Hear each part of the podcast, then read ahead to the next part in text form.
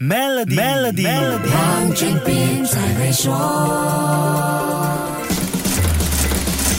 你好，我是黄俊斌。软实力是一个国家在经济和军事力量以外的第三实力，体现在意识形态、文化、价值观等方面。简单来说，就是国际影响力。那么，卡塔尔的软实力代表有什么呢？其实很多人知道答案，但又不知道那是答案，因为这个品牌你一定听过，但未必知道跟卡塔尔有关，那就是半岛电视台 Al Jazeera。卡塔尔政府在一九九六年出钱成立 Al Jazeera 阿拉伯频道，成为阿拉伯世界第一个独立新闻频道。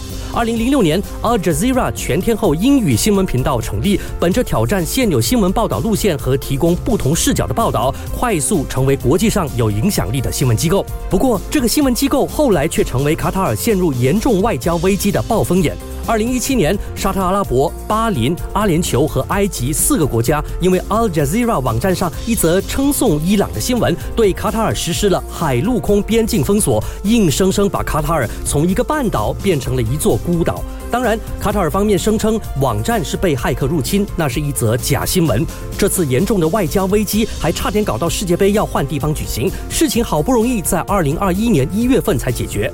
身处这样一个关系复杂的地区，卡塔尔知道他必须加强跟国际的连接，所以除了开放媒体，也邀请西方大学入驻，有八所大学在多哈教育城开设了分校。多哈教育城也是这一次世界杯的重点比赛地点之一。摩洛哥气走西班牙和克罗地亚踢翻巴。巴西的比赛就是在教育城球场举行的。除了建立软实力，卡塔尔还借助世界杯给自己弄了一个安全屏障。下一集跟你说一说，守住 Melody，黄俊斌才会说。黄俊斌才会说。